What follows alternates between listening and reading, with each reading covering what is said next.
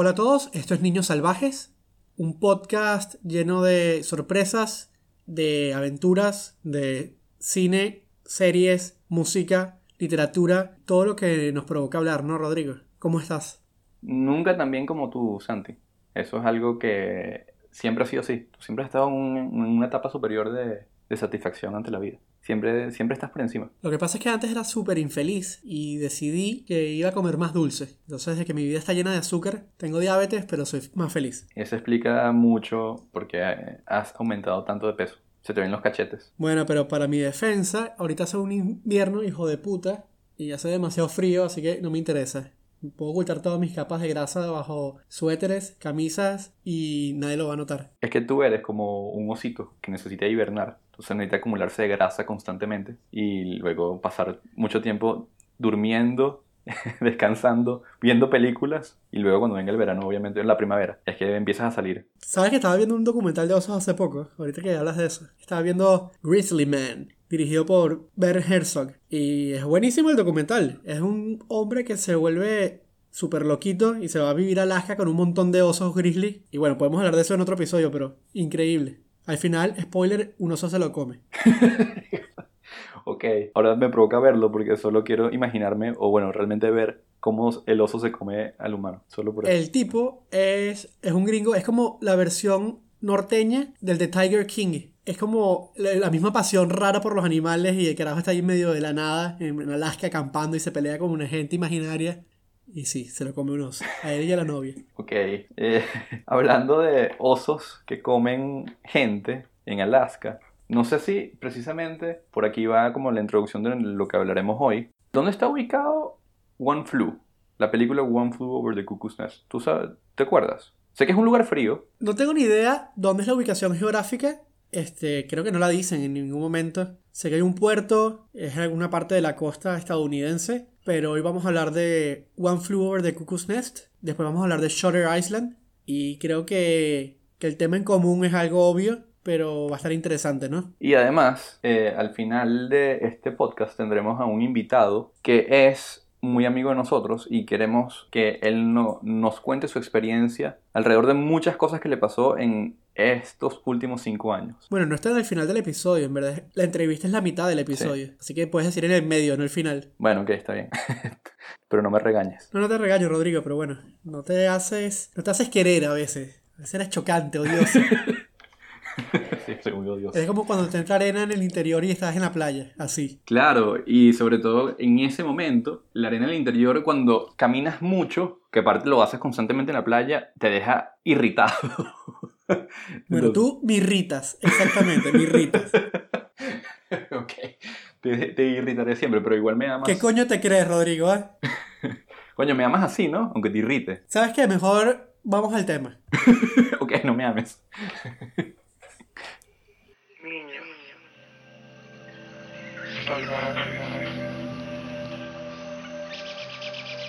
Niño. Wild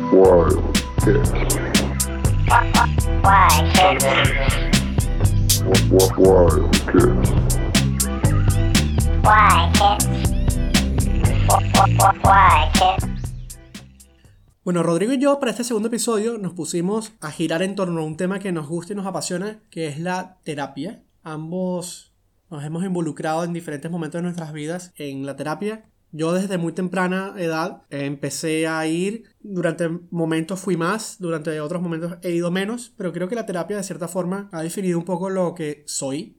Esta primera peli la que vamos a hablar, que es One Flew Over the Cuckoo's Nest, o en español el título es terrible, alguien voló sobre el nido del cuco.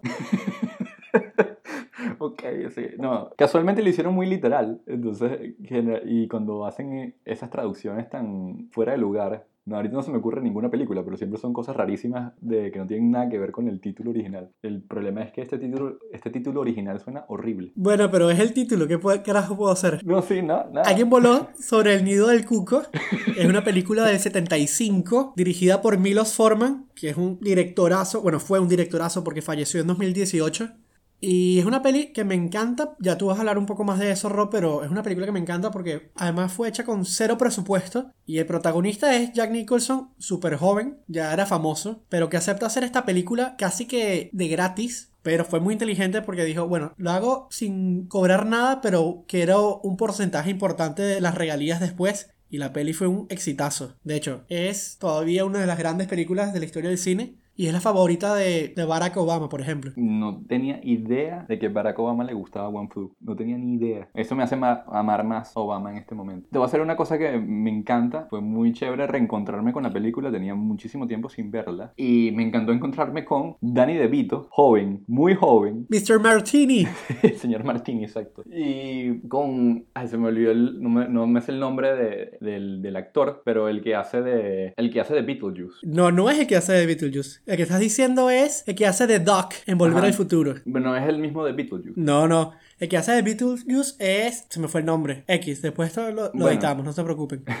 Pero es, es el de Volver al Futuro. Es Doc. Sí, es Doc. Me encanta encontrarme con ellos dos. Me encanta encontrarme con ellos dos. Aparte, Danny DeVito, que no era calvo en ese momento, me pareció como que mierda, que bolas esta vaina. Pero cosas que me encantan de esta película es que te ponen a reflexionar muchísimo sobre si la gente realmente está loca o no. Porque tú entras en la película ya básicamente con Jack Nicholson, que es Randy McPherson. Randy ya entrando en, en un manicomio y la primera entrevista que tiene es con el director del manicomio y el director le pregunta, o bueno, o lo pone como una especie de prueba, porque Randy no se sabe manejar en sociedad siendo una persona increíblemente violenta y que, y que ha pasado por la cárcel al menos unas 5 o 6 veces y entra en esta situación donde tú como espectador te cuestionas mucho si realmente Randy está loco o no. Es que no es una persona que está loca. De hecho, a lo largo de la película, varios psiquiatras lo van revisando y la conclusión obvia es que no está loco, sino que se está haciendo pasar por loco para que no lo metan preso una vez más.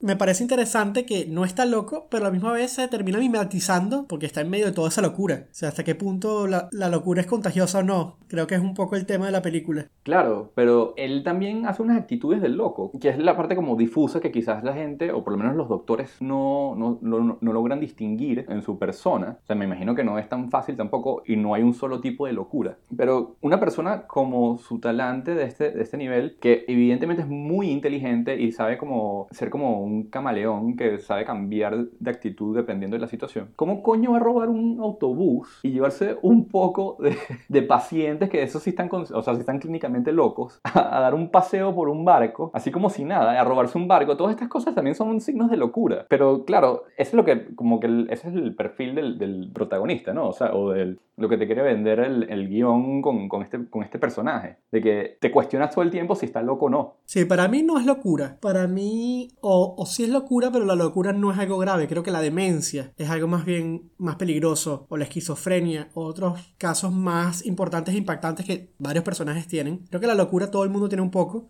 Me parece más loca la enfermera Ratchet, que es la villana, digamos, de la película. Ella es la loca para mí. Ella es la loca que somete a los enfermos a través de interrogatorios una y otra vez, que no los deja salir, que es casi una Hitler, una nazi dentro de, de este lugar y sin piedad, sin remordimiento, sin conciencia de nada. Y para mí, más bien, el personaje de Jack Nicholson no es loco, más bien el personaje de Jack Nicholson es, es libre y quiere justamente que la gente no se olvide de esa libertad. De hecho, una escena que me encanta, hay un momento que hacen como una especie de círculo de, de terapia, donde cada quien va hablando de, de los problemas o qué sé yo, y la enfermera Ratchet le, le confiesa a Jack Nicholson que la gran mayoría de las personas que están allí están por su propia voluntad, que se pueden ir cuando quieran. El tipo esto lo descoloca completamente, como que, ¿qué? Están aquí no encerrados, o sea, se pueden ir cuando quieran. No, sí, cada quien está aquí porque quiere. Esa escena me parece buenísima, porque tú, esta gente está loca para el carajo, está allí porque quiere estar ahí, porque ese es su lugar. Eso me parece increíble y súper lindo de cómo narras la locura y hasta qué punto qué es locura y qué no, qué es libertad y qué no. Sí, pero bueno, también Randy es una persona muy violenta y, tú, y él entra ahí principalmente por ese problema. Y es una persona que no, puede, no, no logra controlar su rabia. Tanto es así, a pesar de que yo comparto eh, lo que tú construyes alrededor de la, de la enfermera Ratchet, porque evidentemente es una persona muy dictatorial dentro de ese mundo y lo que descoloca a, a Randy es precisamente el control que ejercen sobre él. O sea, igual si tú eres una persona totalmente cuerda, tú no te lanzarías a asesinarla porque él intenta eh, estrangularla casi al final de la película. Porque, bueno, porque, bueno, tenía la posibilidad de escaparse y no lo logra, no lo hace. Y entonces me imagino que también esa frustración. Le intenta estrangular porque se da cuenta que ella es un monstruo sin corazón que ocasiona la muerte de otro, de otro enfermo que está allí.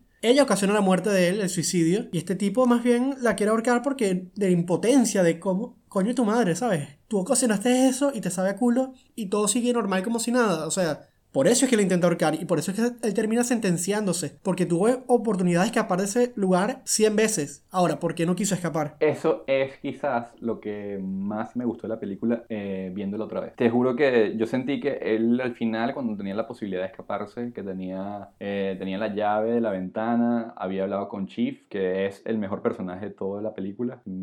Tú también estás de acuerdo conmigo. Lo es, sin duda alguna lo es. Yo sentía que al final él, él había encontrado un lugar en el mundo estando dentro del manicomio, porque al final él era el líder de todos los locos que estaban ahí. Y aunque él no lo demuestra, como él siempre dice que quiere salir y bueno, se indigna con el que la gente tiene la posibilidad de, de, de salir de ahí cuando quisieran y que no lo hacen, él al final encuentra un lugar ahí que él no lo sabe explicar porque tuvo toda la noche con la ventana abierta y no termina haciendo nada. Hasta el punto de que se queda dormido, supuestamente. Eh, bueno, no supuestamente, se emborracha también, pero tú si realmente hubieses querido eh, salir de ahí con tanto deseo lo hubiese hecho, sin pensarlo dos veces. Entonces, eh, a mí esa parte me, me, dejó, me dejó bien claro que en, el fondo él no quería salir de ahí. No, él encontró su lugar, digamos, un objetivo. Era alguien que estaba vagando, cayó allí y se quiso quedar ahí. Su objetivo de vida fue darle vida a esta gente, valga la redundancia, mientras estuvo allí, darle la libertad a Chief, que de hecho en la novela, la novela original en la que se basa esta película, es de Ken, se me fue el nombre, después lo pongo en Instagram, la novela narra todo desde el punto de vista de Chief. Él es el protagonista de la novela. Y de cierta forma es la figura que, queda libre y que queda como, como más sana, entre comillas, dentro de todos. Sí, aparte, eh, Chief sí es el único, el único eh, con el cual tú dices, este no está loco y no sé qué hace ahí. O sea, cómo llegó hasta ahí, nunca lo explican en la película. Bueno, mata a su padre, justamente. Él mata a su padre, eh, deja de hablar y la gente cree que se volvió loco y por eso es que termina allí. Y nadie logra llegar a él, sino Jack Nicholson y se da cuenta, mira, no está loco un carajo,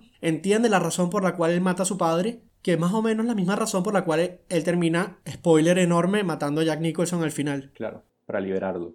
Teniendo este personaje como Jack Nicholson, que para ti no, no está loco, yo tengo mis dudas al respecto, eh, pero que sí buscaba la liberación y, y, complemento esto con, o hago la conexión con la otra película de la que, de la que queremos hablarle, y es Shutter Island.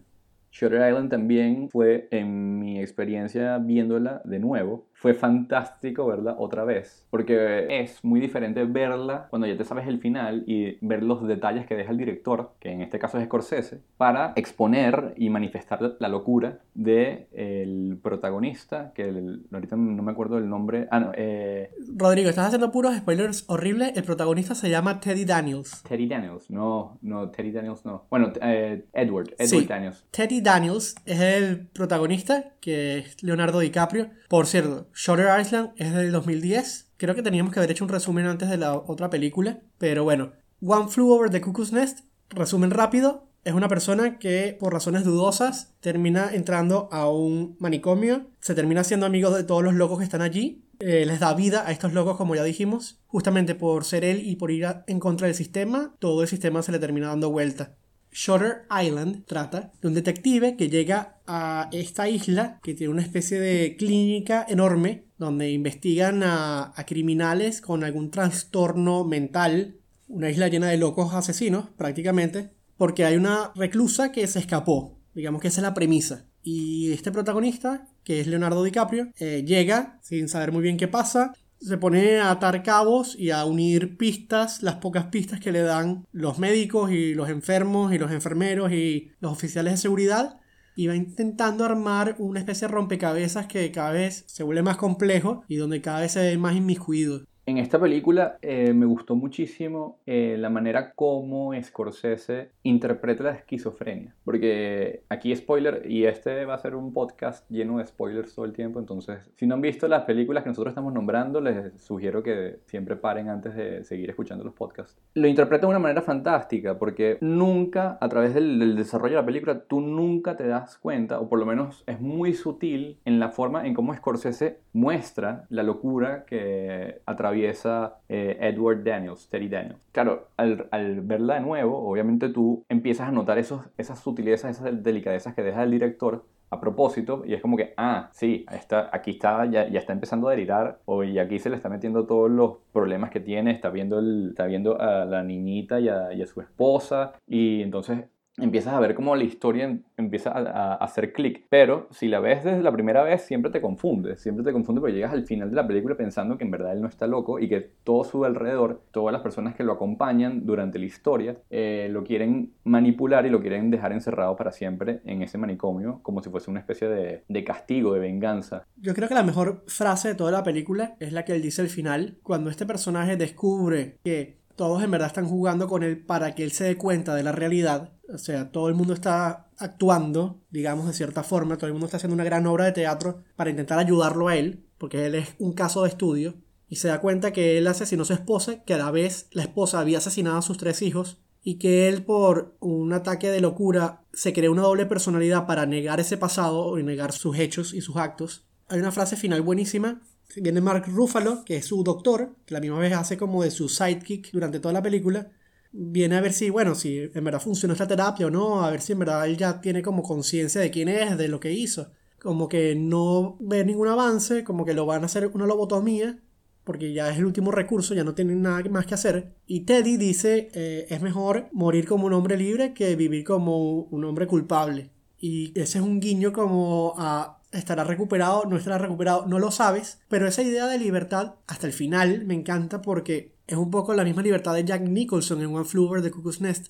O sea, hasta qué punto alguien está loco o no, hasta qué punto alguien es libre o no, incluso en medio de la locura. Creo que la libertad es algo, algo muy subjetivo y es algo 100% además mental, la libertad de una persona. La libertad de, de esa forma, digamos, como narra las películas. Obviamente que si alguien está preso en una celda, no está libre pero a la misma vez Leonardo DiCaprio era más libre sin saber que sabiendo. O sea, cuando él no sabía todo lo que había hecho, cuando él no sabía o no recordaba lo que había hecho la esposa, era libre y digamos tenía un sentido. Y cuando descubre toda la realidad o recuerda toda la realidad de lo que había pasado, está en la carga que prefiere morirse. O sea, prefiere que lo lobotomicen.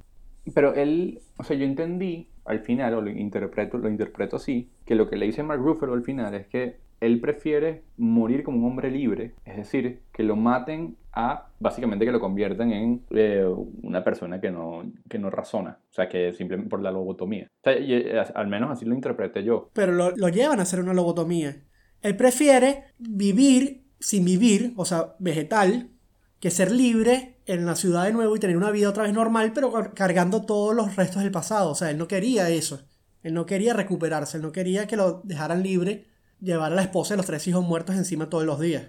Él prefiere con cordura, en ese momento que él entiende lo que hizo y que tiene razón, decir, ¿sabes qué? Prefiero que en este momento me desconecten de una vez y no volver a estar a esto, no quiero volverme a acordar de esto, no quiero seguir sufriendo. Bueno, en ese sufrimiento, y de lo cual uno quiere a veces cortar con el pasado, creo que sería una, un buen momento para introducir a, a nuestro invitado. Pero antes de introducirlo, viene una pequeña pausa comercial que es larguísima. Este, son como 17 minutos de personas hablando y vendiéndote productos, así que vamos a la pausa y volvemos.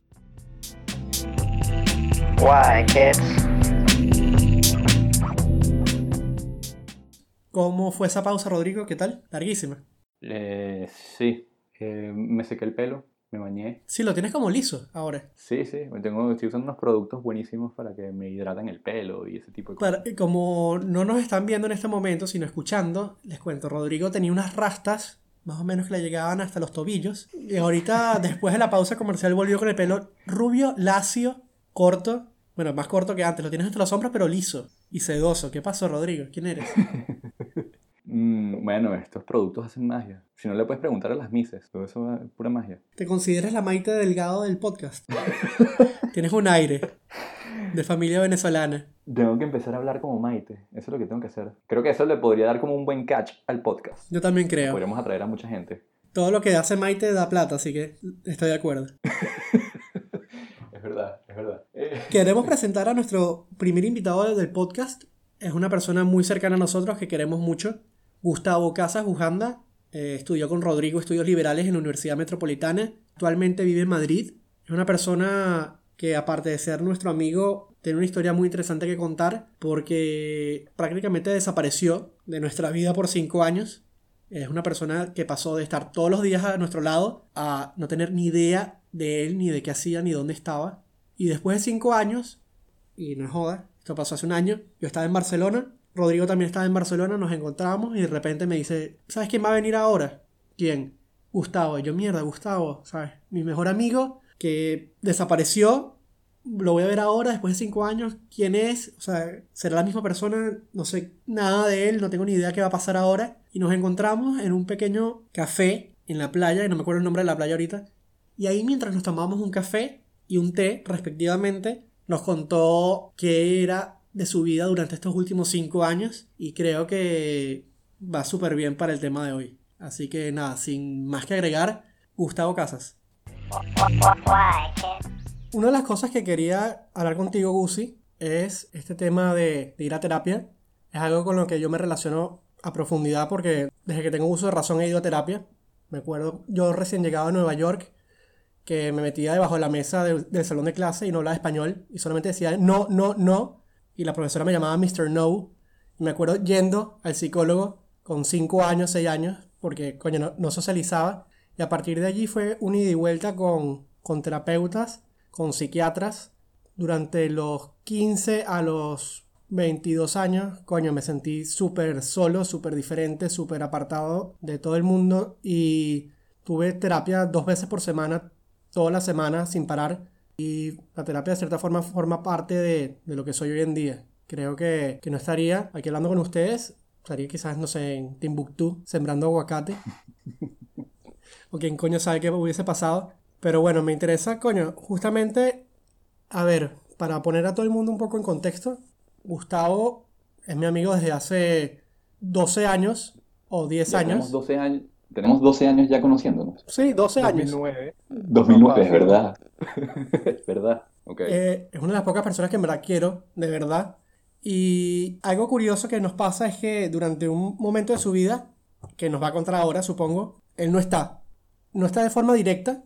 eh, y me interesa justamente como que a partir de ahora como medio reconstruyamos esa parte. Bueno, primero que nada, muchísimas gracias. Me siento súper eh, honrado de estar aquí, de participar en este proyecto increíble. Y bueno, les deseo todo lo mejor. Gracias por pensar en mí. Definitivamente.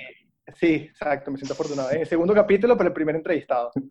Eh, entonces, bueno, nada, primero que nada, muchas gracias. El sentimiento es mutuo.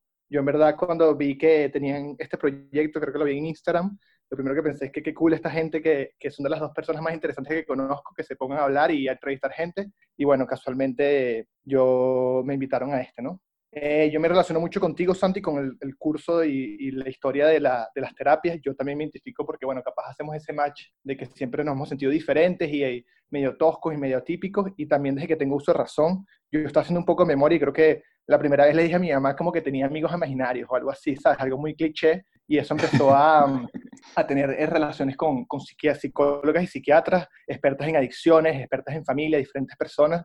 Inclusive me está acordando que una vez, o sea, una amiga, una mamá de una amiga de mi mamá, era la promoción 1 de la Universidad Central de Venezuela de psicólogas, ¿sabes? Ahí fue que pionera, una señora así súper mayor. Entonces, bueno, como que he pasado por diferentes etapas, siempre con mujeres, no sé si eso es peculiar, y definitivamente también me han dado herramientas para vivir y para conocerme y para ir poco a poco llevando un poco todo este caudal de información que a veces puede ser demasiado y, y llevar las cosas. Y bueno, como estaba contando Santi, un poco por contexto, eh, yo en el 2015 me gradué de la, universidad, un poco después que Rodrigo, que estuvimos, ahí fue que nos conocimos en la universidad. Y, bueno, nada, yo era un, chamo normal, que yo pensaba que ya no era normal, pero bueno, en verdad no la estaba pasando muy bien. Y yo tenía un proyecto de emigrar del país y necesitaba la, la ayuda y el soporte económico de mis padres. Entonces, eh, ya para el 2015 yo tenía dos años con lucha con mi familia porque mmm, yo estaba bajo el consumo de marihuana y otras drogas, pero principalmente marihuana. Y bueno, era algo que ellos no aprobaban. y como que desde el 2013, casualmente desde que se murió Chávez el 5 de marzo del 2013, eh, se destapó todo ese problema en mi familia y bueno, fueron dos años súper duros y súper heavy de, de gritar, de peleas, de discusiones, de amenazas, de muchas cosas. Y bueno, nada, mi familia tuvo la oportunidad, gracias a, encontrar las herramientas, a, a, buscar información, porque hay mucha ignorancia sobre el tema y las adicciones y el abuso de las drogas y lograron sobornarme para que me dijeron, mira, si tú quieres irte, si tú quieres irte para, para fuera del país y quieres nuestro apoyo económico, tienes que hacer esto. Entonces me propusieron hacer un tratamiento cognitivo-conductual que lo llaman, que es como eh, básicamente conocer lo que piensas y por qué lo piensas y así trabajarte como que el cerebro, pues porque al final todo parte del cerebro. Este tratamiento se encuentra en la colonia Tobar en Venezuela y básicamente la página web decían 120 días y yo decía, nada, entro en marzo, salgo en julio a mi cumpleaños, me voy del país y, ahí no, y no se enteran más nunca de lo que yo haga. Yo me acuerdo de ese momento. Entonces, bueno,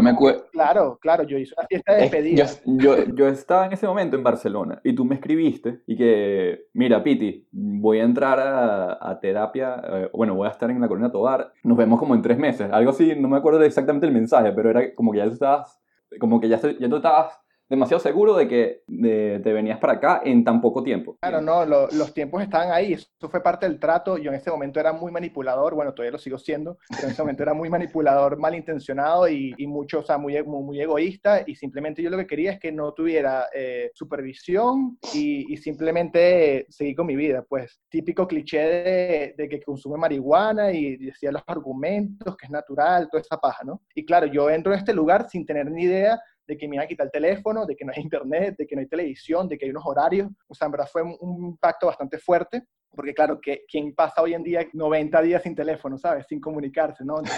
al final entro en este lugar y bueno, muy rápidamente eh, las terapias eh, son mañana y tarde, son todos los días, y básicamente te sientas en una sala con diferentes personas, porque la adicción, lo que estoy hablando puntualmente, es democrática, pues no, no respeta raza, ni credo, ni religión, ni edad, entonces hay gente que tiene mucho dinero, hay gente pobre, hay gente mayor, hay gente eh, jubilada y hay gente adolescente. Entonces te sientas en esta sala y cuando la gente empieza a hablar, que al principio tú no hablas, sino que escuchas, te das dando cuenta que coño, que te relaciones y que la gente está hablando de lo que tú estás hablando, ¿no? Entonces es un proceso súper bonito y súper difícil de lo que llaman en, mi tratamiento destapar la olla y ve para adentro, que es básicamente la esencia de la terapia, ¿no? Como que ve para adentro y decir quién soy, ¿sabes? ¿Qué quiero? Y, cuáles son mis inseguridades y mis defectos. Entonces fue un proceso súper bonito. Yo tuve un momento que hice un clic después de un mes, un mes y medio ahí y, por las ganas de la abstinencia de consumir, de simplemente, eh, o sea, estar rimpelado, pues, para que ponerles un contexto, yo tenía cinco años en que, conchale, cada vez más mi consumo fue aumentando, mi tolerancia fue aumentando y llegó un momento en que yo no podía salir de mi casa si no estaba bajo los efectos de la marihuana, yo no podía hacer el mercado a mi abuela si no estaba bajo los efectos de la marihuana. Entonces, bueno, llegó un momento que yo hice un clic en este tratamiento, gracias a Dios y, al, equipo. Y bueno, fue así, pues. Eh, con respecto a la adicción es muy atípico porque es una droga que se deja en grupo, o sea, es una enfermedad que se cura o se estabiliza en grupo y se deja en grupo, pues, porque como yo ya dije, soy muy manipulador, el adicto es muy manipulador, es una, es una característica.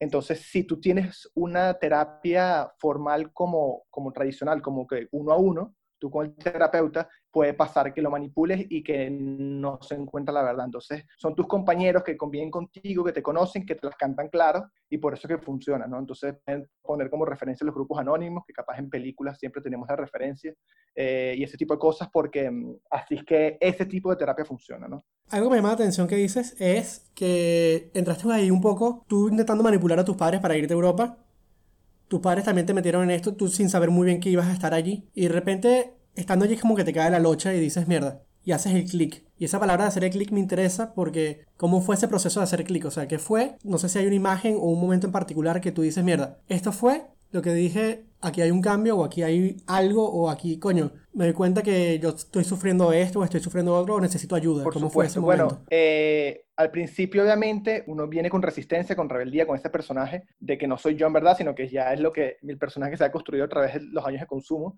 Entonces, claro, yo me siento en terapia y yo digo, verro, esto no soy yo. La gente empieza a hablar, hay gente que ha consumido drogas que uno considera más fuertes, que al final todas van en el mismo saco, eh, y fotos negras y cosas que le pasaron que yo en verdad no, no pasaba yo comparaba y decía, ver, yo tengo amigos capaz que se han accedido más que yo, o sea, hay muchos tipos de perfiles y muchas formas de, de escudarte y no querer ver para adentro, ¿no? Pero poco a poco te vas sintiendo bien, ¿no? Hay una estructura del día a día, vas hablando cosas, vas compartiendo y vas sintiendo que, conchale, que hay cosas que dicen en terapia que te resuenan y cosas que tú hablas y te corrigen y ese tipo de cosas, ¿no? Yo por lo menos, mi punto de quiebre fue, eh, hay unas visitas de las familias los sábados y mis papás creo que estaban viniendo de otra ciudad a Caracas, a la capital, porque viven en otra ciudad, para después al día siguiente venir a visitarme. Y claro, yo tenía muchas ganas de consumir, tenía mucha abstinencia y llamo a mi hermano llorando y le digo, mira, yo me quiero ir, ¿sabes? Esto no es para mí, yo no, yo no pienso dejar de consumir, esto es una locura, o sea, yo no, yo no, yo no aplico para esto, aquí me tienen que decir, a aquí me están diciendo que yo nunca me voy a tomar una cerveza el resto de mi vida, ustedes están dementes, ¿sabes? Ese tipo de cosas, ¿no? ¿Qué te dijo tu hermano? Ay, mi hermano, el pobre, lo dejé, lo dejé frío, ¿sabes? Que mi familia estaba viajando, no, no tenían comunicación, al final, bueno, eh, contactaron a los terapeutas y supieron explicarle que esto es muy normal, que esto pasa cada día con cualquier paciente. Y claro, yo la pasé muy mal esa noche, no dormí y tal, y en la mañana me desperté muy, muy mal, con ganas de llorar y tal, y salí y siempre hay un terapeuta o alguien con quien hablar. Y justamente esta persona, que lo recuerdo con mucho cariño y siempre le estaré agradecido que era un terapeuta, está justamente ahí, 5 de la mañana en la Colonia Tobar, ¿sabes? Está saliendo el sol, una cosa así súper, súper montaje. Y no sé cómo explicarlo, pero el discurso que me dio, las palabras que me dio, y entonces me hizo ver, mira, chamo, tienes que darte cuenta que eh, esto es inseguridad, que esto es, miedo a verte, a conocerte, este es el único camino eh, después de esto y que conoces esta información, tú puedes volver a consumir, pero estás jodido porque ya sabes lo que es y ya sabes tu enfermedad y, no hay nada que, que, pueda, que pueda haber, sino la solución es echarle para adelante. Y entonces, típica broma que me dicen, bueno, quédate el tiempo que prometiste y ves, sabes. Entonces, después de ese momento, como que me solté y dije, bueno, por lo menos déjame ver que se cumplan los 3, 4 meses que había prometido y tal, y, todo entra en su sitio, ¿no? Entonces es un proceso que no te puedo decir que fue un día en específico que hice un clic y que amanecí y dije, voy a robar bien sobriedad, sino que esto es por tiempo, por, por, perdón, no es por tiempo, sino por trabajo realizado. Entonces esto es por años, pues. Y más una enfermedad tan compleja como la adicción, al igual que la terapia, pues. O sea, tú no puedes decir que vas tres meses a una sesión de terapia con un terapeuta y bueno, puedes tener avances. Pero esto es un trabajo muy a cuenta gotas y muy poco a poco. Además que el punto inicial de que para, para el cual tú entras eran 90 días y punto, y listo. Y entonces pasaron esos 90 días, tú en verdad podías salir, o sea, no era como que te tenían obligado, recluido ahí, que no podías salir. Tú podías hacerlo cuando quisieras, pero al final terminaste quedándote. Entonces eso también, o sea, me parece súper valioso de tu parte que nos cuentes también qué fue eso. Bueno, aquí hay varias, hay varias cosas, ¿no? Primero, el sitio en donde se encuentra el tratamiento tiene un propósito porque está suficientemente cerca de ciudades importantes en Venezuela, pero no tan cerca, ¿sabes? O en ciudades importantes para que haya un factor de aislamiento, ¿no? Entonces, claro, decían, bueno, ok, tú te puedes ir, ponte que, me, que, que jugaban conmigo y me decían, me, me, daban bolsas negras y me decían, mete tus jóvenes en bolsas negras y te vas para arriba para la carretera y ves cómo Carrizo te devuelve, ¿sabes? Ese tipo de cosas, ¿entiendes? Yo no tenía dinero. Hay diferentes perfiles, hay, no sé, presidentes de empresas que llegan y tienen su dinero y, ¿sabes? Y, ellos dependen de sí mismos y toman la decisión, agarran un taxi y se van, ¿entiendes? Entonces, por ejemplo, a veces uno detecta que dice, mira, este paciente tiene ganas de consumir, ¿sabes? Está, está mal y al final no es que se quiere ir, sino que simplemente es una forma de escapar y no, uno le habla para que un poco diluir eso. Eso por una parte. Por otra parte, el tratamiento es muy personal, ¿no? Entonces, por ejemplo, yo entré con 25 años y no es igual que una persona de 50 años. A mí había que habilitarme desde cero, ¿entiendes? Entonces, eh, obviamente, la primera fase se habla de 30, 40 días, 30, perdón, 90, 120 días, pero es subjetivo, porque como te digo, es una enfermedad para toda la vida, es una enfermedad crónica que se cura cuando, cuando uno muere, se estabiliza, pero es una enfermedad como el asma o la, cardiopatía o, la diabetes, ¿sabes? Al final, yo voy a curarme cuando me muera. Cada perfil es diferente, entonces eh, se adapta, ¿no? Por lo menos este tratamiento tiene tres etapas, es muy completo, es uno de los mejores de Latinoamérica, en verdad, súper bueno y tuve la fortuna que está en Venezuela. Entonces, la primera etapa, tienes enfermeros, estás con horario, cada, cada hora tienes algo que hacer, tienes actividades, tienes terapia mañana y tarde, haces ejercicio veces al día, todo está planificado según la ciencia y la experiencia de, los estudios para esa primera fase. Entonces tú sales de ahí, ¿no? Y después hay un medio camino, que en inglés se dice sober living, que es muy común, que es una casa en la que conviven con otros adictos, pero tienes más responsabilidades. Cocinamos las cenas los fines de semana, tienes una, tarea tipo limpiar, tienes que, sabes, encargarte de ti. En esta, en esta etapa puedes, puedes dormir siesta, pero no deberías, o puedes, sabes, chacarro y no deberías, pero depende de ti. Entonces ya en el medio camino por ejemplo, las personas en mi perfil de 20 y pico de años le va viene muy bien porque yo nunca he sido responsable de mí, ¿no? Entonces, después de 3, 4 meses, salen otras cosas, cuando te quitan un poco la protección y salen unas cosas. Entonces, esas terapias son otro nivel y, escala un poco más en la intensidad y, escala un poco más el, el, nivel de profundidad a la que llega. Y la última etapa, que no es para todo el mundo, que para mí fue increíble, fue una cabaña con un compañero. Y ahí sí, yo hacía, yo hacía mercado. Entonces, por ejemplo, Berro, la primera vez que me dan dinero después de nueve, diez meses y veo una tarjeta de débito y digo, Berro, ¿sabes? Te tiene pensamientos de droga a la cabeza, ¿entiendes? O, o vas a comprar alto mercado y si te, tienes que ser responsable y ese tipo de cosas. Y eso me prepara para poder bajar a mi casa y ser una persona funcional. Pero hay gente que ha hecho la primera y ha bajado para su casa y sigue sobria. Y hay gente que ha hecho las tres y ya se ha quedado años cerca del tratamiento y, ha recaído. ¿no? Entonces, esto es muy personal, pero eso es más o menos el resumen de, de, cómo es este tratamiento. Pues. ¿Cuánto tiempo duraste allí y cómo fue el momento de transición de entre eso y estar en tu casa? ¿Estabas solo en tu casa? ¿Tu familia en Puerto La Cruz? En Santa Marta Chimenea. Santa Marta Chimenea. y sé que salías a caminar por ahí, como darle la vuelta a la manzana y listo. ¿Cómo fue ese momento de, bueno, reclusión, pero ahora no tengo un enfermero ni un terapeuta en la casa que esté como vigilándome, cuidándome todo el día? Bueno, lo, lo bonito de esta aventura y, y, este proceso es que, claro, cada etapa es diferente. Y claro, obviamente uno, uno cagado. Yo estuve 11 meses protegido ¿sabes? Por más que estás rodeado de gente, tienes terapia mañana y tarde. Y, me acuerdo que era la época de diciembre, y en diciembre siempre es una etapa en que el equipo habla sobre los pacientes, los que están en la segunda y tercera fase, quién le toca bajar, quién le toca venir a la mata, como dicen en el tratamiento. Entonces, claro, en diciembre me lanzaron la bomba fría en una terapia, miren, Gustavo, tú estás aquí muy de campo y playa, tú estás muy tranquilo, vamos a sacudir la enfermedad que te sale, tú en enero bajas 30 días a tu casa. O sea, claro, y ahí, ¿sabes? Te llena la, la, sangre, pero para eso te recuperaste. Y, y, claro, recordar que, por ejemplo, en mi caso, Caracas es mi escena del crimen. ¿Sabes? Mi casa es mi escena del crimen. Mi balcón, mi terraza, o sea, ahí es donde yo consumía, ¿entiendes? Entonces, es arrecho y es interesantísimo ese contraste, ¿no? ¿No tenías demasiadas tentaciones cuando regresaste a tu casa en Caracas? No, no, lo que pasa es que Conche, ya son 11 meses, pues. Obviamente llama, obviamente hay, hay eh, eh, vienen los pensamientos de droga directa, pero en terapia coño, chupas terapia mañana y tarde, ¿sabes? Dos terapias al día, los miércoles hay terapia de veteranos, que vienen los veteranos de, de, de, otras partes a hablar de sus problemas con dos, tres, cuatro años de sobriedad, entonces tú tienes un poco de referencia, pero obviamente hay mucho cuando hay mucho movimiento y haces las cosas por primera vez, vienen muchas ganas de consumir. Que te digo que, que llegué a mi casa y me provocó un porro, no es así, no es así pero si me viene mal humor, si me viene querer comer dulces, ¿sabes? Comer compulsivamente, si me ve querer ver, bueno, en ese momento era DirecTV, que en paz descanse eh, eh, todo el tiempo, ¿sabes? Yo soy muy de, de, de sofá y ver, ¿entiendes? Dormir siesta. Hay muchas vías de escape pero esta enfermedad es muy civilina, sabe, sabe mucho esperar y cómo disfrazarse, entonces nunca te va a venir como que, ay, me provoca tomarme algo, me provoca consumir esto, sino que te viene por actitudes y por emociones, ¿no?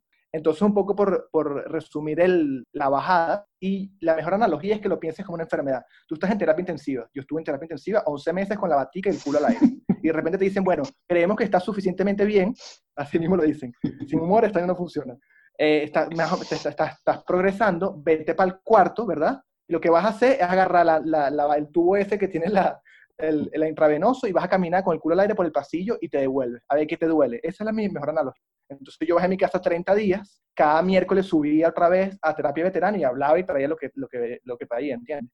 Mi familia le dieron recomendaciones, mira, pintaron el cuarto, quitaron muchas cosas, la maca, muchas cosas que eh, hacían referencia a la droga y a, y recuerdo, pero obviamente te timbra, ¿entiendes? Obviamente llegas a esta casa por primera vez en 6, 7 años que no estás drogado y bueno, es un proceso súper bonito que hay que saber llevarlo y bueno, la fortuna de tener el equipo y tal. Entonces, uno sube después de 30 días, hace una semana de mantenimiento y ves cómo estás. Y dependiendo de eso, vas bajando otra vez y así poco a poco. Entonces, bueno, vas poco a poco haciendo todo de, nuevo, pues habilitándome desde cero. ¿Cómo fue para ti esta división entre familia y amigos? Porque nosotros somos amigos de toda la vida y nosotros pasábamos básicamente el 24/7 juntos y de un día para otro, claro, yo no estaba en Caracas en ese momento, pero de un día para otro tú desapareciste ¿Cómo fue eso? ¿Qué significó para ti desaparecer de no hablar más con tus amigos que nos los pasábamos todo el tiempo juntos? Pero, ¿cuál fue la decisión detrás de dejar de hablarnos en ese momento? Vale, es una buena pregunta y eso, esa es una de las grandes cosas que como que no, no sabes qué implica meterte en un centro de rehabilitación, ¿entiendes? Como que yo no te, cuando tuve una entrevista, que esa entrevista me ayudó mucho, y agradezco mucho el que me la hizo el terapeuta que es español, porque yo no, no sabía la envergadura de la cuestión, ¿no? Entonces, claro, recuerda que yo me metí y, bueno, yo tenía hasta una chica que me estaba esperando en Alemania, ¿sabes? Una locura, una, un rollo montado, ¿entiendes? Entonces, claro, mi, mi, mentalidad nunca fue yo voy a dejar de hablar con Piti Santi, sino que yo voy a hablar con Piti Santi en julio. Y nos vamos a reír esta vaina cuando yo llegue en, Barcelona en julio, ¿entiendes? Y después, cuando pasa el clic y pasa este momento de desintoxicación y que encuentro la cuestión, conchale, hay un, hay un, momento muy bonito que seguramente Santi también ha pasado, ustedes han pasado por eso en terapia, que das el clic, te priorizas y dices, coño, yo quiero lo mejor para mí, yo quiero conocerme, esto me va a dar felicidad, esto es el camino, esto es lo que yo quiero, ¿sabes? No quiero ser mediocre, no quiero ser, o sea, quiero utilizar esto y te das cuenta que por lo menos el tratamiento ya no es de dejar la droga, sino es conocerme y cómo soy yo y, cuáles son mis emociones, mis inseguridades. Entonces, eso fue motivación suficiente para poner pausa que gracias a Dios en mi vida estaba perfecto porque me había graduado, no tenía ningún compromiso laboral. O sea, hay gente que tiene esposos, esposas, hijos, gente con la que depende, mamás, lo que sea, abuela. Entonces yo en ese momento estaba bastante libre de ese tipo de cosas. Eh, creo que lo de la chica alemana es lo que más me preocupaba y hasta le escribí una carta, eso fue todo un tema en terapia y me hicieron bastante, me dieron bastante palo por eso.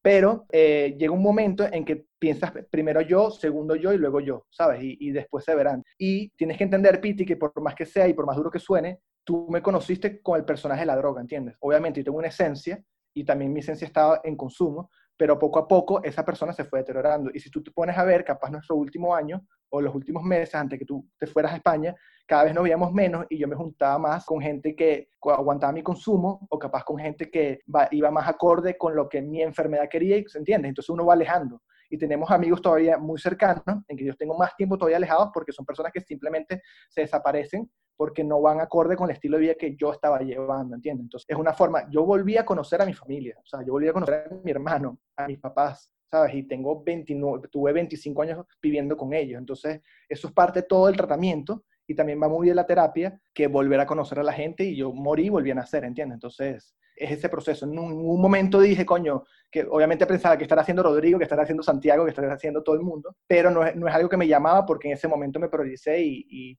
y, tenía que resolver eso, ¿sabes? Eh, hay algo que te, que te quería preguntar, es, bueno, eh, tenías cinco años sin saber de ti, una vez llamé a tu mamá y me dijo que estabas en la colonia Tobar, no quería hablar mucho conmigo, hablaba más con Rodrigo y me enteraba de ti como por pedacitos y íbamos como armando una especie de collage de, bueno, esto es lo que pasa con Gustavo más o menos durante estos cinco años. Y me acuerdo que estábamos en Barcelona y Rodrigo me dice, coño, ¿Sabes que vamos a ver ahorita a Gustavo? Fue un momento rarísimo para mí. ¿Y cómo fue ese momento para ti? Y también cómo fue ese momento de, bueno, me voy de Caracas y me voy a, España a empezar otra vez de cero, ¿no? Claro, em, bueno, nuevamente lo de, lo de mi, mi, proyecto a venirme a España o a migrar, que siempre es un sueño desde, desde el 2015, eh, y ahorita fue, se convirtió en una necesidad para mucha gente emigrar. Bueno, estamos aquí los tres en tres partes diferentes del mundo. Eh, lo de España, todo tiene un proceso, ¿sabes? Yo no voy a llegar a mi casa después de 11 meses en, en, el tratamiento y voy a empezar a manejar y voy a empezar a ir para el cine y voy a empezar a trabajar y voy a empezar... Todo es muy poco a poco, hay que tenerle mucho respeto. Eso es lo que pasa capaz con, con esta enfermedad y por eso hay tanta gente que recae porque eh, hay que llevarlo con mucha calma, ¿no? Entonces, este proyecto, mudarme, poder vivir solo, llevar mi economía, muchas cosas, implica eh, un tiempo y, por eso es que eh, lo que me recomendaba el tratamiento y, y los especialistas y, y el grupo para, para migrar y venir para acá, ¿no? Y por ejemplo, tú dices, bueno, cinco años, ¿no? Yo tengo cuatro años, ya, ya cuando nos vimos ya tenía cuatro años entre, entre Venezuela y España, entonces, ¿por qué no antes? Primero que nada, hay una recomendación que hay que tener cuidado porque uno debe evitar a las personas del pasado. O sea, eso es una recomendación porque obviamente, dependiendo, ¿no? Obviamente, mm, y hay, hay gente que sí, hay gente que no, por lo menos Rodrigo, yo sé que tú de, de manera indirecta estuvieron súper pendientes de mí y eso siempre lo agradeceré y dice mucho de ustedes, pero hay otra gente en la que yo simplemente no tengo nada que ver y no quiero verlos, ¿entiendes? Y me he encontrado gente por la calle que me ha dejado frío y de repente, ¿sabes? Y me piden el número y por vernos o algo y, y, hay que aprender a decir que no, que también va mucho con la terapia y es una gran parte de la terapia que no sabemos decir que no y priorizarse y decir, mira, ¿sabes? No tengo nada que buscar aquí. Entonces, bueno, para mí se ve muy natural el hecho de volvernos a encontrar, que Rodrigo estaba, que ustedes estaban visitando eh, Barcelona en ese momento, que yo estaba en Barcelona y se dio muy natural, ¿no? Eh, esto se consulta, se habla, tengo mi red de compañeros, gente que tiene más tiempo que yo, gente que ha pasado por esto, gente que la ha cagado igual que yo, entonces con temas como, como pareja, como amigos, como dinero, como trabajo, o sea, la, la, vida, vida, pues, o sea, ahorita mi terapia son mis compañeros que han pasado por esto y estoy muy afortunado porque ahorita por Zoom nos, nos reunimos todos los miércoles y somos 60 adictos por todas partes del mundo y todos somos iguales y todos somos diferentes, entonces cuando se dio ese encuentro se dio muy natural, yo obviamente tenía, estaba muy ansioso, muchas ganas de consumir, obviamente ustedes me, me, traen muchos recuerdos, eh, buenos y malos, Pero bueno, obviamente la amistad es una de las partes que, que yo busco trabajar y, definitivamente reconectar con ustedes fue muy importante. Y, y, al final creo que ese tipo de encuentros yo me pregunto cómo estoy después, cómo me siento y el feeling fue positivo, ¿no? Y si, te, y si te recuerdas, ustedes me invitaron de regreso a Barcelona para vernos con otra persona bajo otras condiciones, capaz más en la noche, y yo dije, no, gracias y no, ¿sabes? Me encantaría. Y obviamente me llama y digo, vamos a seguir riéndonos y vamos a seguir colocados y vamos a seguir recordando lo que sea, pero ya esto, ¿sabes? ¿Entiendes? Entonces, ese fue un buen ejemplo de decir eh, lo que tiene que dar, ¿entiendes? Entonces, yo sé cuáles son mis, las cosas que me, los gatillos que tengo para, para que, me, que me den ganas de, para estar, para estar movido, yo sé qué lugares puedo frecuentar y qué no, sé qué lugares quiero y qué no, y ahorita soy inmensamente feliz con mi vida y, y, y con ese encuentro, pues. Después de ver a, Gustavo en Barcelona, este, yo voy a Madrid, él vive en Madrid y nos volvimos a encontrar allí. Y claro, esa primera vez que nos vimos en Barcelona yo estaba súper ansioso, estaba como bastante rígido, pero creo que en Madrid ya estábamos más flojos porque ya nos habíamos visto, como que ya habíamos pasado como que coño, ese primer encuentro. Y me di cuenta que Gustavo, aunque ha cambiado porque coño, obviamente no es el mismo Gustavo de 18 años y yo no soy el mismo Santiago de 18 años, había recuperado o había mantenido, mejor dicho, una esencia que es la esencia que nos hizo ser amigos desde un primer momento. Y creo, eh, al menos en mi caso, la terapia es interesante porque es un poco eso de recuperar la esencia o de acordarte que de esa esencia que está en ti, que no deberías joder, que deberías pulir, que deberías cuidar. Y eso me gusta, o sea, esa analogía que dijiste de, la esencia, la sentí ese día en Madrid, la sentí también en Barcelona cuando estábamos los tres juntos. Y creo que para mí la, la terapia es un poco eso, de pulir esa esencia y mantenerla y aceptando los cambios, aceptando que uno no es el mismo siempre, pero bueno, creo que va por ahí.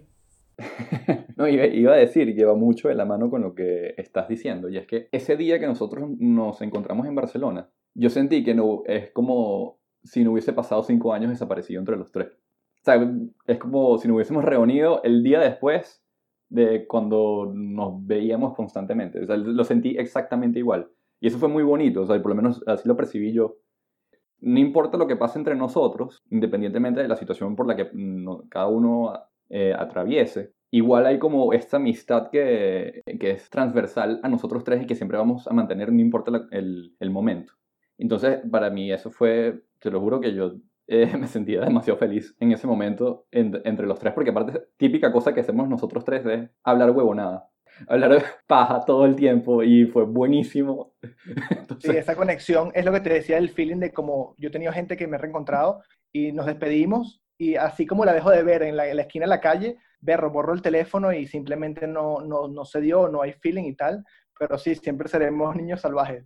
Mira, eh, eh, qué cool, qué cool. Em, con respecto a la adolescencia, a mí ahorita como que, bueno, también un poco obsesionado y, y, llevándolo, pero yo creo que hay ahorita muchas formas de terapia. Obviamente está la tradicional que es muy efectiva y ojalá todo el mundo tenga la oportunidad, porque creemos que pensamos bien y la verdad que no es así. Pero es que mm, vivimos en este mundo que ha habido demasiados cambios. Nosotros nacimos en los 90 y, ¿sabes? y ha pasado tantas cosas. Yo pienso en la generación de nuestros padres y todo lo que han vivido ellos desde los 60. Y al final hay demasiada información, hay demasiadas cosas, cada vez es más todo express y cada vez hay más ruido y, y menos conexión con uno mismo. Entonces, creo que hay muchas herramientas hoy en día a la mano, ya sea salir a caminar y hacer algo de ejercicio en el día, ya sea comer saludable, ya sea meditar, ya sea hablar con tu pareja o con tu amigo, o ya sea un terapeuta especializado. Pero yo creo que definitivamente mm, el, el meollo ahorita está, o el, por lo menos la motivación de mí, es conocerme, eh, conocer qué, cuáles son mis debilidades, mis fortalezas. Hay una expresión que dice mi terapeuta que me encanta, que es eh, ser la máxima expresión de mí mismo. Y eso es una forma de quererse y va desde, desde algo tan, tan cursi que puede ser que yo antes de meterme a bañarme me veo al espejo y digo, mierda, tú estás buenísimo y, y vales la pena y eres increíble, a como en los días en que no te quieres parar la cama y estás deprimido y no quieres comer y, quieres comida rápida, lo que sea.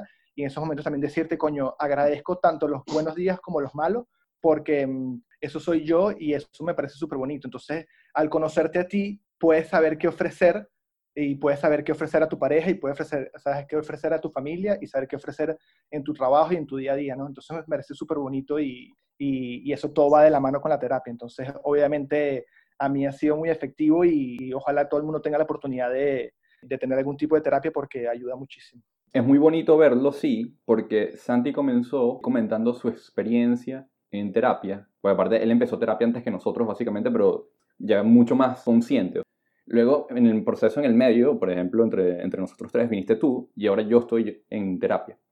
Me parece muy interesante escucharte y saber qué piensas de cómo la terapia te cambió a ti. ¿Cómo eras antes de entrar y cómo saliste? ¿Cómo, ¿Qué cambios notaste en ti? Bueno, creo que lo primero que se me viene a la mente, que creo que es súper natural, es como que mis mayores defectos, ¿no?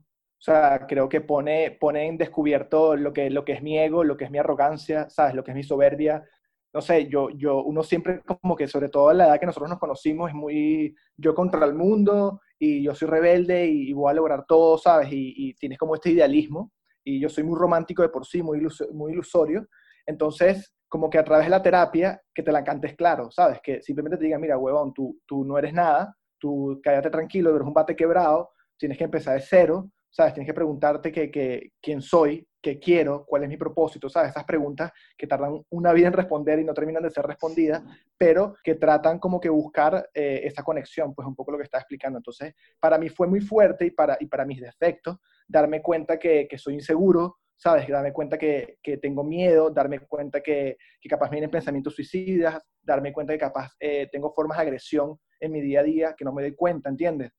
Para mí fue un tesoro y también fue muy, muy importante la motivación para continuar el tratamiento y creer en este tipo de tratamiento, porque se volvió una escuela de vida.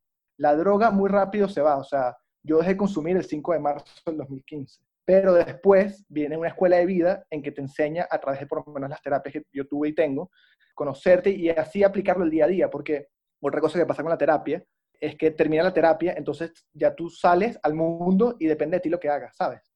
Entonces, si tú no logras tener esa conexión de terapia, en la hora de terapia, con tu día a día y practicar, ensayar y error, no sirve de nada, ¿entiendes? Entonces, sí, yo tuve una terapia buenísima en que lloré y verga, estuvo increíble, hice un match, entendí perfectamente un problema que llevaba arrastrando de mucho tiempo. Si yo al día siguiente me despierto y no, y no, y no tengo presente eso, yo lo llevo, por ejemplo, con la pareja, con mis papás, que de repente tuve un día mal y les grito y, y tenemos un, un, problema y si yo no reflexiono sobre eso y trato de hacerlo la mejor la próxima vez, sin castigarme, sin tener expectativas de que lo va a hacer perfecto, porque nada es perfecto, pero es eso, pues. Y otra cosa que se me acaba de ocurrir, que también es muy clave, yo soy siempre que buscaba controlar y soy el que menos controlo. Entonces, ese tipo de cosas, aceptar de que no controlo, parece una mariquera parece cliché, pero es totalmente verdad, ¿entiendes? Entonces, de repente me encuentro un día que estoy mal, que estoy agitado, y si Gustavo, estás intentando controlar algo que no puedes controlar, ¿sabes? Entonces, ese dejar ir, coño, yo creo que voy a morirme y va a, también, va a tener un momento que va a querer controlar,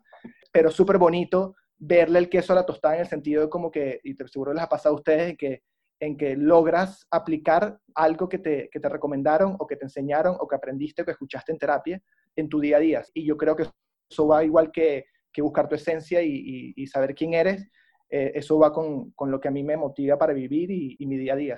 Yo creo que la terapia es un poco eso, es como estás en ese espacio ideal con una persona que te escucha, que te aconseja, que de repente te dice una vaina que nunca habías pensado, que te da lo, más duro que te puede dar y sales de allí y la verdadera terapia es la que haces en el día a día cuando no estás sentado en un cuarto con el psiquiatra al frente o cuando no estás con la persona que amas o cuando no estás cuando estás solo, solo con tus pensamientos y con todos tus miedos y con toda tu ansiedad y con todos tus peos.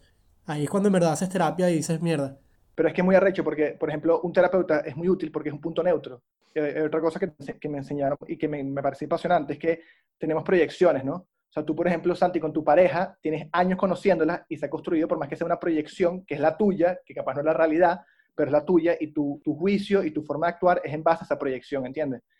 Eh, ya sea una sala de terapia para las adicciones o ya sea con un terapeuta, es una, una forma de buscar a alguien neutro en que te la puedas cantar clara y que no te debe nada y que, ¿sabes? No, y, muchas veces creemos que es amor y te estoy diciendo esto por amor o yo sé lo que te conviene, esa típica frase, hazme caso, lo que sea, por terco, lo que sea, y al final mm, es por eso es que funciona, pues porque es alguien externo que, que te las puede cantar clara y que no te debe nada y que, y que no esté influenciado por una proyección. Yo me quedo muchísimo con, con el hecho de que tú te sentías perdido contigo mismo. Y ese clic que tú hiciste al encontrarte, a entenderte, a saber quién eres, quizás ha sido lo que yo más rescato de esta entrevista, lo cual me parece fantástico y que tú sepas que yo soy esta persona y me acepto así como tal y como soy. Y para mí eso realmente es eh, muy bonito que hayas llegado a ese punto, porque yo veo mucha gente que hoy en día está metido, es súper exitosa, está metido en un montón de cosas y aún así no se conoce a sí misma. A mí, en lo personal, me encanta que hayas dicho eso porque en verdad me quedó, me quedó bien marcado esa idea eh, en el cerebro y me parece genial que sientas eso en este momento. Que igual eso es un proceso constante de aprendizaje. Siempre estás aprendiendo de ti, no es, no es nunca como como que ya sé quién soy y punto y ya y listo, y ya se acabó todo lo que tenga que ver con, con mi Claro, vida. esto es lo que Pero, soy. pero eh, estar consciente, estar, estar muy consciente de que es, es un proceso constante de aprendizaje sobre ti mismo, me parece genial.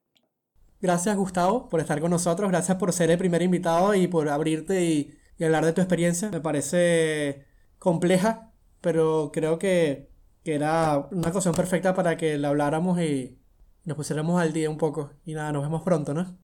No, sí, súper cool, espero verlos pronto. Eh, me encantaron todo el- lo que, lo que me dijeron. Y obviamente, bueno, creo que pudiéramos estar aquí horas y horas con lo que acaba de decir Rodrigo. Creo que ahí hay tres podcasts más, porque al final, bueno, eso es- es- me, me- me detengo. Además que yo vivo solo, entonces cuando me ponen a hablar, hablo como si fuera una vieja. Podemos hacer un round two, segunda Sí, ronda. round through. No, en verdad, muchísimas gracias. Yo súper a la orden. Eh, yo me siento súper afortunado por el, bueno, es el camino que he trazado. Y, y eso, yo creo que tenemos la fortuna que a los 30 años tenemos este tipo de información que creo que es la que verdaderamente necesitamos para seguir descubriendo y seguir avanzando. Y bueno, eso, tú hablaste de éxito, yo creo que el éxito es muy relativo, todo es muy relativo, todo es muy personal, pero bueno, nada, en verdad que muchísimas gracias, siempre a la orden y, y no veo la hora de escuchar el capítulo 3, 4, 5, 6, 7 y, y les deseo todo lo mejor en este proyecto, porque en verdad súper cool y, y bueno, nada, también los quiero un montón. Nos vemos, señor. Cuídese. Gracias, Gusi. Why, kids? ¿Qué tal volver a hablar con Gustavo? ¿Qué te pareció eso? Bueno, fue bastante bueno. Teníamos desde, ¿qué? Hace un mes que no hablábamos con él, más o menos.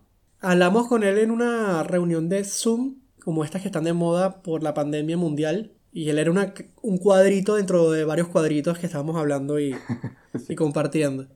La pandemia en cierta forma también nos reconectó, o sea, no- nos reconectó para saber, para, para hablar con él, para saber en qué está haciendo. Y esta entrevista, en verdad, al igual que el encuentro que tuvimos nosotros en Barcelona, me parece muy bonita. Muy bonita porque, bueno, porque es una historia muy, muy emocional entre los tres. Incluso entre las personas que quizás nos escuchen, que conozcan a Gustavo, también es eso. O sea, como que saber qué pasó de su vida durante este tiempo que estuvo desaparecido, que hay mucha gente que lo quiere y que no tenía idea qué había pasado con su vida, tener el cuento, la historia eh, de, primera, de primera mano, de primera fuente, creo que es algo muy bonito de escuchar. ¿Sabes? Me quedé con las ganas. En la entrevista nombras un poco. Yo hablo de que estuve en terapia recién llegado de Nueva York con 5 años. A partir de ahí mi vida ha sido una alianza forjada en oro con la, con la terapia hasta el día de hoy. Eh, Gustavo estuvo todos estos 5 años y sigue estando en terapia. Y tú mencionas que estás en terapia recientemente, pero no, no hablaste mucho del tema. Y no sé, me parece que sería lindo como cerrar un poco hablándonos con tu experiencia. ¿Te sientes como DiCaprio en Shoulder Island? Island, perdón. ¿Te sientes como Jack Nicholson o, o cómo te sientes, Rodrigo? Cuéntame. No creo que me sienta como ninguno de los dos. Creo que el- la terapia ha sido muy buena para mí en este momento. Es difícil, es difícil mantener la cordura durante todo lo que sucede alrededor de uno, eh, sobre todo cuando empiezan como que a manifestarse varios problemas que quizás tenías escondidos. Y esto, por ejemplo, en particular se lo escuché yo a, a Melanio Escobar, que es un periodista, una entrevista que le hicieron, y era como que nunca subestimen la salud mental, porque él, es, él, él en particular es una persona que ha pasado por depresiones bastante fuertes y la terapia lo ayudó como a estabilizarse. Yo puedo decir que también he pasado por una etapa similar a eso, no, como, no con depresión clínica ni nada de eso, pero sí he estado en momentos bastante fuertes de salud mental recientemente y por eso tomé la decisión de empezar eh, terapia, que hasta ahora me ha resultado bastante bien. Y bueno, sigo en eso. Creo que no lo voy a dejar nunca, la verdad. Me encanta ir a terapia ahora. Creo que dijiste algo interesante. Para mí también la terapia es como buscar ese equilibrio o agarrarte de herramientas que quizás tú no tienes en ciertos momentos de tu vida Sí. para intentar ese equilibrio. Creo que para terminar dejo una frase que me encanta, que es que uno no logra derrotar a sus monstruos, sino que uno lo que aprende es a ponerles un collar de perrito y que te acompañen durante tu vida sin que te alen, sin que te controlen y sin que te vuelvan mierda. Pero los monstruos siempre están allí. Y creo que lo importante es reconocerlos y decirles, mira, mamás huevos, dejen de joderme tanto. Quédese quieto, vale, quédese quieto, que vamos para allá. Niños. Salvajes. Niños. Salvajes. Wild kids. Why kids? Salvajes. Wild, wild kids. Why kids? Wh- wh- wh- Why kids?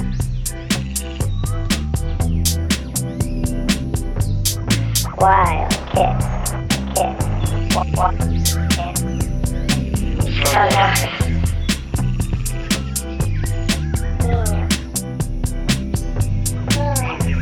Salvajes.